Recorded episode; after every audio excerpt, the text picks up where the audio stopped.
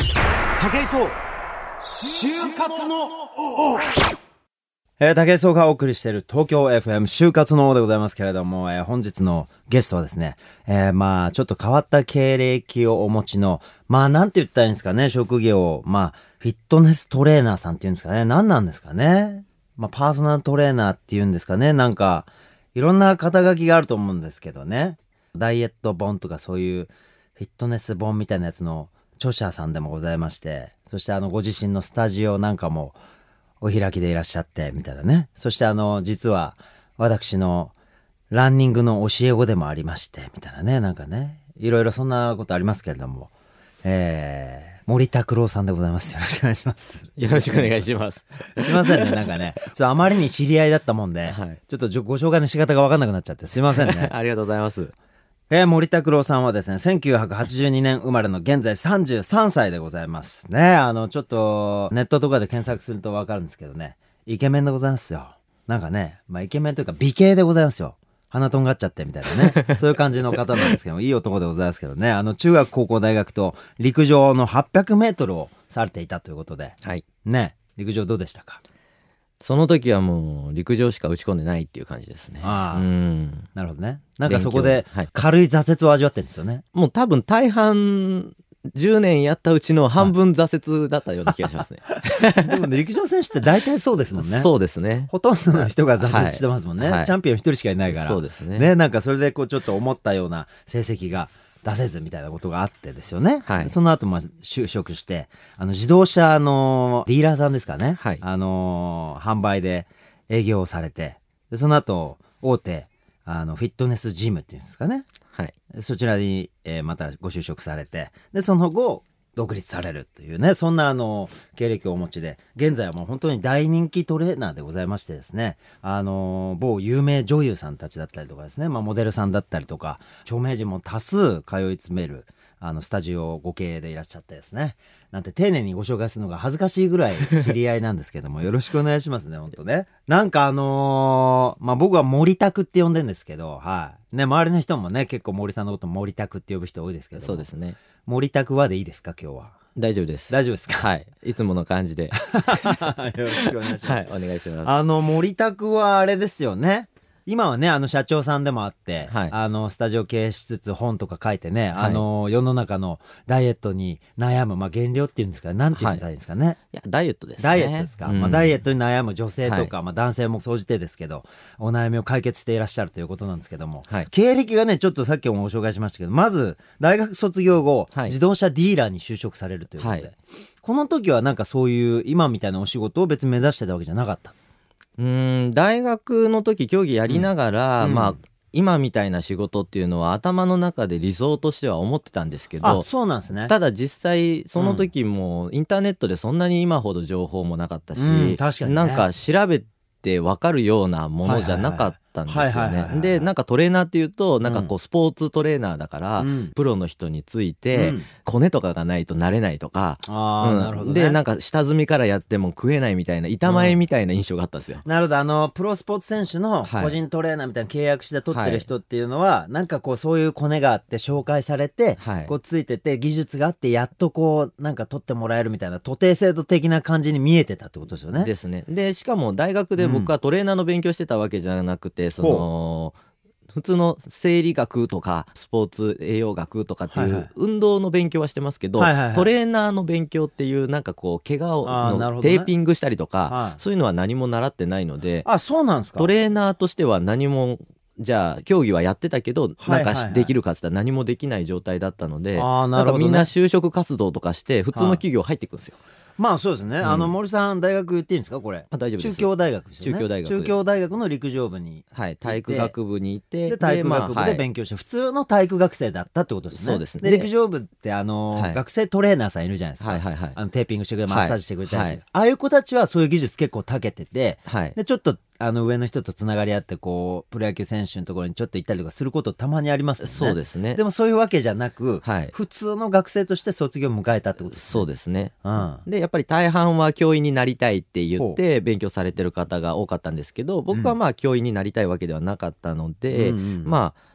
もう競技もやりきったしはとい思って、まあ第二の人生を歩もうかなと思って、まあ就職を選びましたねなるほど。どうでしした、あのーなんかあの、この自動車ディーラーさんでは、なんと営業がトップになったなんて話を伺ってますけれども。まああのトップになったってずっとトップだったわけじゃないんですけどね、ええ はいなんですけど、うんまあセールスっていう仕事ができれば、まあこの後どんな仕事についても何でもできるんじゃないかと なるほど。いうふうにまあうんちょうど就活を始める時期の時に父親が本をくれたんですよね。ほううんどんあな、どんな本だと。あのユダヤ人大富豪の教えっていうああ、はいはい、はい結構有名な本ですね。そうですね、んこれを読めって言われて、はいはいうん、でまあそれにセールスの素晴らしさみたいなことあーがで初めてそういう本を読んだので、へえ、うん、なんか衝撃があったんですか、軽い。あなんかそうですねセールスっていうともうなんか泥臭い感じの、ええそういうイメージがあったんですけど、なんかねたえだえそのきっかけにしてそこからなんかこういろいろ広がっていくみたいな。ほうことがあでもこれができたらうん人のなんか困ってることとかそういうのをうまく察知するというか、うん理解してで何かそれを与えるっていうことができれば、うん結局仕事って全部それで対価いただくようなものだかはいら、はいはいはいうん、それができれば何でもできんじゃないかなと思ってうんでまあ車の販売とかって、はいはいなんか気づいとか、うんそういうイメージがあったので、うんここでできなかったらまあ別に普通の人だろうと思ってうんやった感じですね。なるほど、うんへえ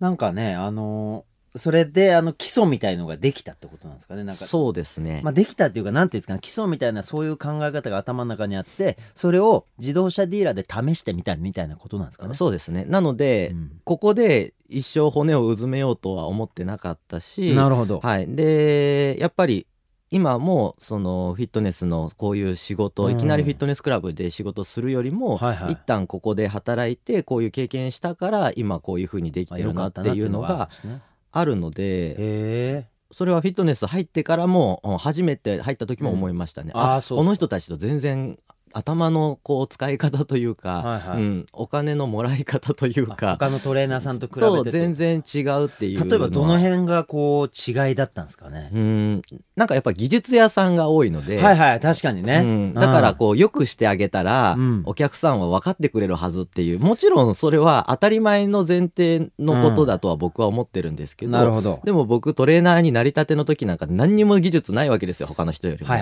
教えるね。このはいトレーニングを教えたり、機はい械を扱わせるための、そのテクニックみたいなものは、他のトレーナーさんの方が優れてたって優れ感じてなんでいるすね。し、もう何年も先にやられてる方にして、はいはい僕なんてまだ入って半年とかなのに、うん同じ金額60分でいくらっていうのをもらって、申し訳ないなと思いながらも、ななるほどね、でもジムに行ったら、はいこの人は何で困ってんのかなとか、うんどうしたらうまくいくのかなっていう一般の人よりは知識があるから,、はいはいはいはい。うんだからあの人よりはないけど一般の人が喜べばお金をもらえるっていうことは分かってたので、うんそれをこううまく説明してお客さんを取っていくっていうことが多分他の人と、うんなんでみんなそのお客さん取れないのっていう状態なるほをど経験してましたね。へえ、うんまあこれ俺よく言ってますけどアスリートとかもそうですけどあの技術とかその個人の能力の高さだけが、うんその世の中でも価値じゃないっていうふうによく言うんですけどまあそれと同じですよね。そうですねそのトレーニングを教える技術の高さだけがトレーナーのあのまあクオリティ、まあ、価値の高さじゃないっていうのは、はい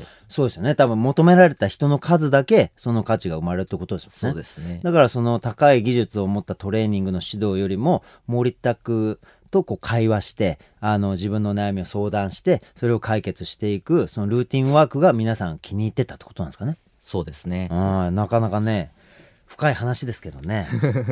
あでなんかそのフィットネスジムでも売り上げトップになっちゃったりしたわけですよね。そうですね。で独立するわけですけども、はいこうきっかけみたいのってあったんですかなんかよしここだってなんかいろいろね就活生とか、はい。あの会社に就職して、はいそこからやっぱり出るの怖かったりとか、はいで会社に入らないとちょっと怖いとか、はいそういうのを持ってる子が多いんですけど、はいこうまあ、こう成功してるわけじゃないですかこのジムでも、うんあの自動車でも、はいでこういう成功してるとこから外に一回飛び出して、はいよっしゃ自分でやってやろうっていうなんかその踏ん切りはどっから出たもんなんですかなんか逆にもうそのことだ、そのことからが始まりだと思っていたので、はいはい働いどこかで所属して働いてること自体が準備期間であって、うんなるほどうんもうあのそこで働いてる時から、うんお宅で働いてるのは準 備期間なんだよっていうことは、うん、やっぱり言っていたので、あそうなんですね、はい、向こうさんにもこう伝えてたんですね ゆくゆこうく僕はこうしてこうしていきたいっていうことはあ独立したいっていうのはいうん、そもそも多分自動車ディーラーの時もそうだし、フィットネスクラブの時もそうだしこれはなんかこう就活生の方とかにはあんまり参考にならないかもしれないですけど、はいはいはいあんまりこ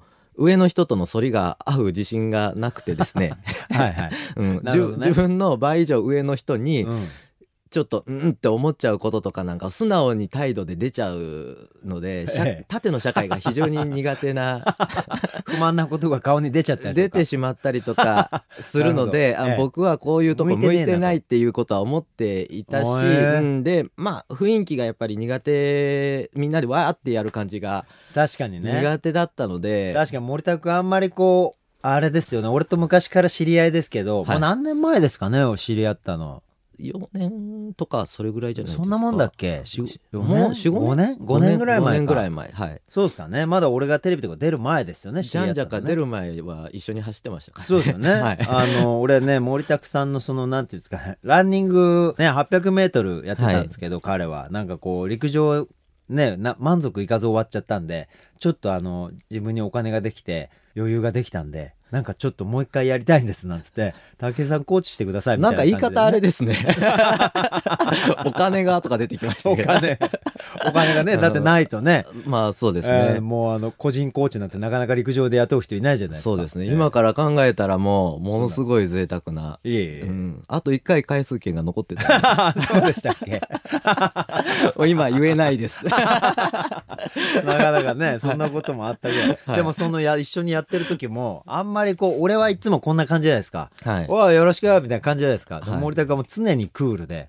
あ、今日もよろしくお願いしますみたいな。俺結構ペース乱されるみたいな感じだったんですけど。 そうだったんですかおい、大丈夫か森田、テンション上がってるから今から走んだぞみたいな、はいそんな感じだったんですけど、えそんな森田君、本当にね、あの、別に、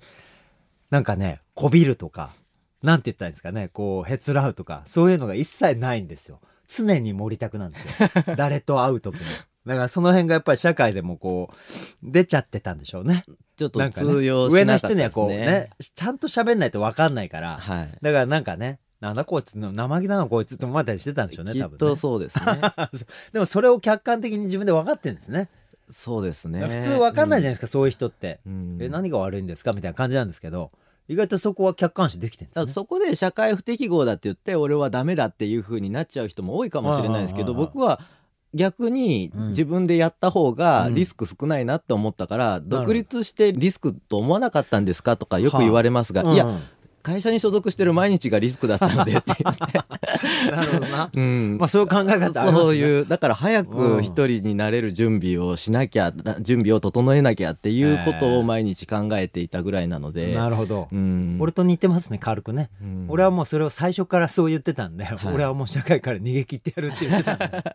なるほどね、まあ、ちょっと似たようなタイプなんですよねだから要はねだから気が合うっていうんですかね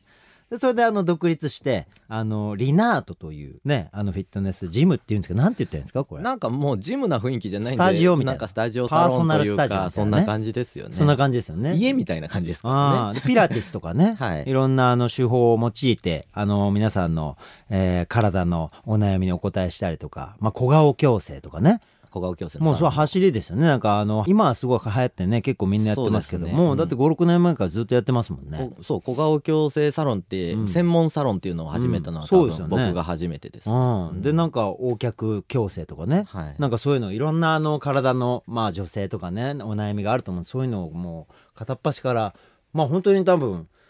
皆さんご存知のモデルさんとかね通われてて僕はあの森田さんのスタジオにお邪魔した時になんか可愛いモデルさんとかいてちょっと「おいなんだこいつ」って思ったことあるんですよ。 なんだお前みたいなこと思ってなんかすげえ超有名な女優さんがとかなんかブログで森田君と一緒に写真撮って出てるとか俺その時まだテレビ出てなかったからなんだ森田君顔いじってモデルさんの顔触って可愛い顔見てとかって思ってすげえイラッとしてたんですよ。ひがんでたんですかその時、はあ、すげえひがんでました。まあで俺でもその時家なかった から。ですよねうん金満社長って言ってましたもんねそう僕金満社長って俺森田君のこと呼んでたんですよ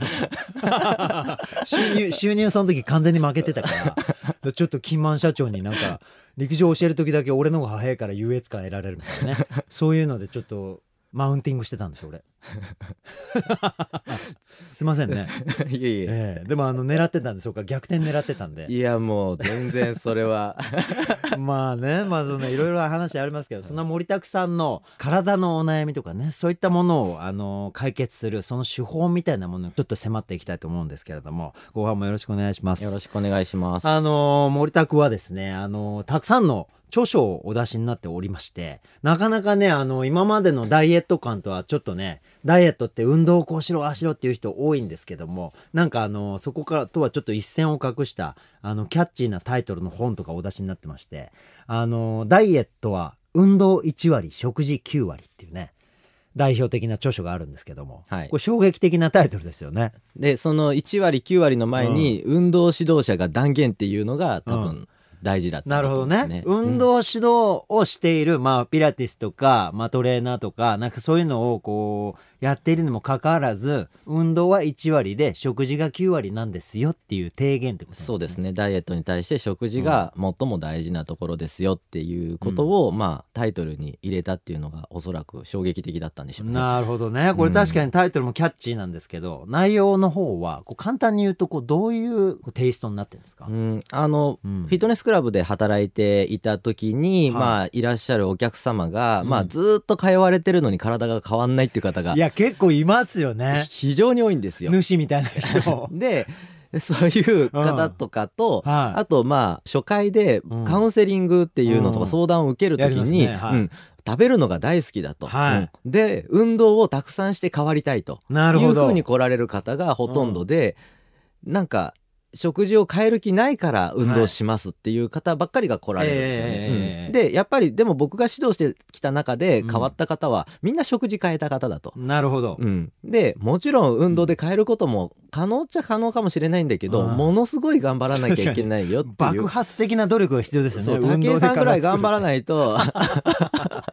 まあちょねっ。と難しいよっていうぐらいうのん要は大変さなので、確かにね、俺もね、こう今42じゃない。はい本当に、あの、陸上さ、この間世界マスターズ優勝したでしょ、はいその後さ、毎晩さ、祝勝会なわけよ。はい、ほいで、あの、いろんな偉い人とかとご飯美味しいもんばっか食べてたら、もう本当体重キープするのね、運動だけじゃ無理だもんね。あなるほどあ、だからその辺をちょっと解決したいわけね。そうですねうんそしてそでしてまあだからうんそれでじゃあ食事ねっていうとみんなこう食事制限しちゃうんですよ、はいはうい。ん、食べる量を減らすしなるかほしどなくなってうん。でまあ一般のもう今の若い子とかなんかはもう低カロリーなものばっかり食べて、あうあ。ん、で逆に栄養不足を起こしてって、はいはいで筋肉まで落ちちゃって、うんでなんか隠れ肥満っていう体重は少ないんだけど体脂肪率が高いっていう状態の子なるとほかどがいっぱいいるので。あー必要なものを取らなきゃいけないんだけども、不要なものは減らしていこうってすると、我慢してる感がないんですよなるほどね。ダイエットの。はいはいはいはい。うんで不要なものっていう嗜好品とかジャンクフードとかっていうのは、うんこれぐらいだったら別に大丈夫だよとかなるほどうんそういうこうバランスっていうのを分からずにみんな極端に運動ばっかりするとか、はいはいはい食事制限するとかばっかりやっちゃうので、うんそういうことに関して書いてるうん。なるこほとどば。っかりですね。禁止とかやらなければいけないとかのダイエットじゃなくて、うんこうしたらかあ確実な成果が出ますよとか、うんこうする方がストレスなくあの効果を求められますよみたいな方向なんですかね。そうなんですよそのなんか目的があるわけじゃないですか、うんそのためになんかとにかく頑張れば振り切って頑張れがばむしゃらに結果が出ると思ってるこれスポーツと同じようなところがあるじゃないですかや確かにね、うんスポーツも確 かにあのがむしゃらにうおーって練習してる人ってなかなか強くなんないですもんね。そうですねあ俺みたいなあのちょこっと途中から始め て「うーんこれ違うと思うな」なんつって「これでいいでしょ」なんてやったやつがひょっと強くなっちゃったりしますそもうんだね。なんからか武ね井さんすごいこうなんかがむしゃらなイメージを持たれがちですけ ど世間ではねすごいすごいスマート な、うんそうですかやり方しますもんね。あ、そうですか。はいありがとうございます。なんかその辺もうちょっと喋っていただきたいですよ。なんいだやったでらでも あのダッシュする時もはいはい全力疾走じゃないんだぞって言って、はい全速で走ることが大事なんだぞっていうふうにおっしゃってたのをよく覚えてるね僕覚えてますよあ、そう。だから全身に力入れたらうん 100m は一番速く走れないんだぞっていうことはいはいはすごい焼き付いてますね。あ、そうですか。はいすいませんなんか武井壮の指導力を PR までしていただい て本当ありがとうございます、これ大ダイエットも同じなのであそうですね、うんあそういうことか、はい全力で我慢して食事制限して、はい運動をわーってやれば、はいなんか成果が100%出るってことじゃないってことですね、まあ出たとしても、その後にリバウンドが待ってるので、苦しい思いするとね そうそうそうそうふわって緩む時ありますもんねそうそうそうそうあそれをなるべく抑えつつそう後のこと考えてないっていうのはまた違いますよねってい精う神的負荷をなるべく少なくして、だから俺のトレーニングも体の負荷少なくて最大限の効果が出るとか、はい力入れてないんだけど同じスピードが出るとか、はいっていうことですけど、はい森田君のもがもう心の頑張りは少ないんだけど頑張ってる努力の量はどんどん増えていってるみたいなそうですねいうダイエットができるって、だからみんな成果が出て楽しくて、えー通ったりとか本読んだりとかできるってことなんですよね。そうですねで他にもねたくさんの著書があるんですけれども食事10割で代謝を上げる今度10割になっちゃったとかね そうまあもう運動いらなくなっちゃったみたいなこともうとかね 運動のことを一切話さない本っていうのなるほがどもう最近運の動指導者なのに運動指導者な のにもうジム全然運動のこともうジム畳めよって言われるような気がするんですけどそうでもそうじゃないんですそようね運動のこと全然書かせてもらえないです僕あそうなんですねそこがキャッチーですよ ねうん最近一番新しい本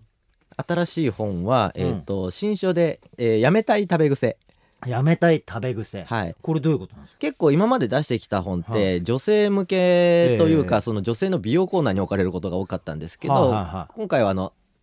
タイトルだけのなんかちっちゃい文庫本あるじゃないですか、うんうんうんああいうのっはて結構男性が買われるんですけど、はいはい、あのなんかね新幹線の駅のところでこそうう売そうってるようなやつとかそうそうそうそうねこはうい平置き本屋で平置きになってて、はい、なんかみたいなね800円から1000円ぐらいはいはいはいで買えありまするねちょろっと読めるやつありますねでまあはいそういう男性がありがちな食べ癖っていうものに対して、ううんんでそういう男性もやっぱり一生懸命走るとか、うんもういきなり食べるのやめるとかええっていうことをやりがちなやので、りがちですよ男特にやりがちですもようね男は根性あるから女性よりさらに極端なことをやるの ではい。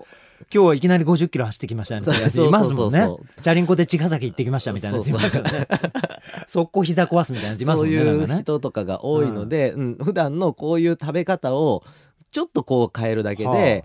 変わるんですよっていうこと例えば、なんか極端な例で言うと、どういうのをどう変えたらいいとか、なんか一個紹介できます例えば、ん劇的に変わるっていうわけではないんですが、うん牛丼屋さんあるじゃないですか、はい牛丼屋あります牛丼屋さん男で大好きですよね。大好きじゃないですか、ええまあ、ええあの牛丼屋さんで牛丼を食べるよりも、はいライスと牛皿を食べる方がは食習慣的には良くなるんですよいなんでなんでなのだなんでなの食べ方にもよるんですが、はい。一気に書き込むじゃないですか丼だとドンはだって書き込むもんですから。はいだから丼だと太りやすくなるんですがええご飯と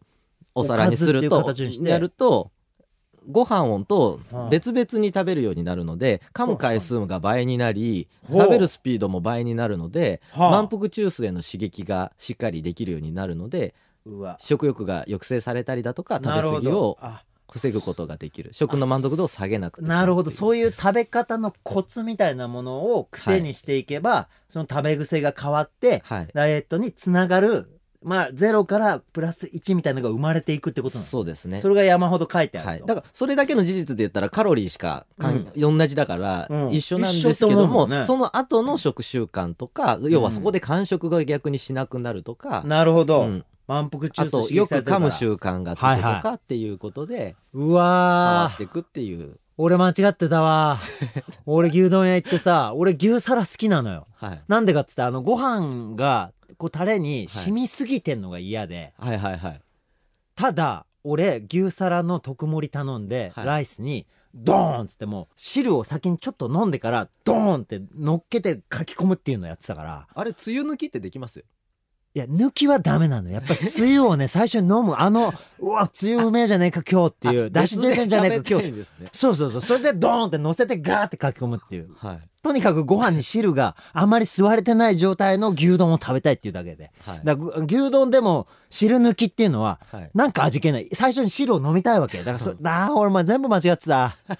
そういうこと、そういうことですねさっき言っとけよ、森田君、本当すみに。ません頼むよ、本当に。ででもその本買えばいろいろ書いてあるのね。書いてあります俺他にも間違いありそうだから、ちょっと買うのあれだからちょうだ い。教え子だから。持ってくればよかったです ねよろしくお願いします。はい他、ほ他の本もなんかね、たくさんあるんですけど、皆さん、あの、森拓郎さんね。あの、このお名前でちょっと検索していただければは、い様々な著書が出てきて、あの、本当にね、あの、著名人がみんなこう読み漁っている話題の本がたくさんありますので、ぜひぜひ、えーご購入いただいて、はいえー皆さん代謝を上げていただいて、えー無理のない、えー素敵なダイエットを開始していただければ嬉しいなと、そういうのを思っております。たまになんかあれですよね、講習みたいのも開いてるんですよね。あはいあの地方とかでもやってますし、ねはいそういうのにも行けばあの美形なあのフィットネストレーナーの森拓さんにも直接会うこともできますんでねそういうのもお楽しみいただければと思いますけれども、えーそんな森拓さんからですねあのこれ「就活の王」っていう番組なんでね、はいこう今人生をこうどう生きていこうかなんて悩んでる若者たちに向けて一言ね至極の名言をと言いますか アドバイスをいただければ嬉しいなと思うんですけども。まあどうしても、うん面接とかで受かんないとはい自信をなくしがちになると思うんですけど、はいはい僕なんか多分面接ほとんど受かってないマでジっすねはい、はもうこういうああれな ので正正直に答えると、い、はいはいやっぱり受かんない ので正直さがね正直あだになっちゃうさがことあってね逆に、うん、でもこうね自分のこうやりたいああやりたいっていうことうんを真剣に伝えて分かってくれるところに巡り合うことが大事なので、あなんか内定いっぱいもらうことがねゴールじゃないとゴールじゃないので、ううんんなんかこう自分必要されてないんじゃないかみたいな、うんそういうことも思うかもしれないんですが、うん企業もうん見つけてくださったりだとなかるほどもしくは自分で本当にやりたいことを見つけることもできるかもしれないので、まあ、なるほどねそういったところを諦めずに他の人はこうだとかあんま気にせずにうんやりたいことをやりたいようにやるといいと思いますね。なるほど、うんそしてさらにですねあの全国のダイエッターの皆さんに もう一つアドバイスを簡単なものをここ気をつけなさいよっていうのをちょっと一つお願いし ます。はい、そうですね、ええうんあのー僕はとにかく必要なものを食べなさいとうんいつも言うんですけども、はいうんで不要なものは、えーうん食べちゃいけないんじゃなくて、おうんそこそこにしましょうという、なるほど、うんあそこも全部禁止っていうわけじゃないです、ね、全部禁止じゃないんででうん運動はあのダイエットのためにやるんじゃなくて、うんうんあのー体をこうんう筋肉つけたいとか、はいなんかスポーツが好きだとか、うんそういう目的でやるのであって、うんなんかしんどくしんどい、うんなんか疲れる疲れることをわざわざ痩せるためにやる必要はないんじゃないかなと思うのでなるほどね、うんだから嫌いだか嫌いだけども頑張って頑張ってやるっていうのが決してプラスじゃない、じゃないので、それも一生続けると思ったら結構地獄じゃないですか。いや確かにねう、んおもうお俺もきついと思う時あるからねこの百獣の王武蔵世界チャンピオン武蔵でも、うんもう今日走りたくねえなって思うこと多々ありますからねそそうそうそうのストレスをこう真正面から受け止めると意外とねうんうんあの苦しい思いが先立っちゃって、はい逆にできなくなっちゃうことありますもんねそうですうんだからいやいややる必要はないですとなるほど、だったらやるなぐらいの勢いですねなるほどね、じゃあ今10無駄なことがあるとしたら、はい9.9にするだけでもプラスがありますよって考え方もですちねろんそうですねなるほど、はい資源をいただきましてありがとうございますということで本日のゲストはですねえーフィットネストレーナー、まあ、武壮が認定する美形トレーナーナンバーワンでございますよ森拓郎さんでございました今後もよろしくお願いしますありがとうございましたありがとうございました武井壮就活の王東京 FM 竹井壮の就活の王でございますけれどもそろそろお時間となりましたえー番組では皆さんの声を大募集中でございます、えー就活のホームページから皆さんのメッセージを、えーバンバン送ってくださいよろしくお願いします、えー今日のね、まあ、森拓くんでございますけど森拓郎さんねあー俺もちょっと軽く反省しましたよ牛丼の食い方とかねちょっと変えていこうかなと思ってますよ、えーあの運動1割だってあーただ俺はその1割が劇的だからうん、俺みたいなやつはねあのダイエットとかもなんとか自分でコントロールできるんですけどやっぱりねあのなりたい自分になるっていうことをサポートしてる人なんで自分自身もそのなりたい自分になるための努力をあの本当にねすごくしてきた方なんで僕もそれをこう間近で見てますけど本当に個人で、まあ、愛知から東京出てきてジムをね立ち上げたところからですけどあのコツコツコツコツですねいろんな人脈をつなげてあの本当積極的に新しい知識とか技術を常に吸収してる男なんでねあの本当に運動理論とか確かなものですし栄養の理論とかねそういったものは本当に誰に聞くよりも詳しい男なんでそういうところを僕も信頼してあの彼とお付き合いをしてるんでねあのそういったなりたい自分になる方法を教えてくれる先生だと思いますんでぜひ皆さん機会あったら本とか読んであげてくださいよろしくお願いしますということで就活の今週のお相手も武井壮でしたまた来週でございます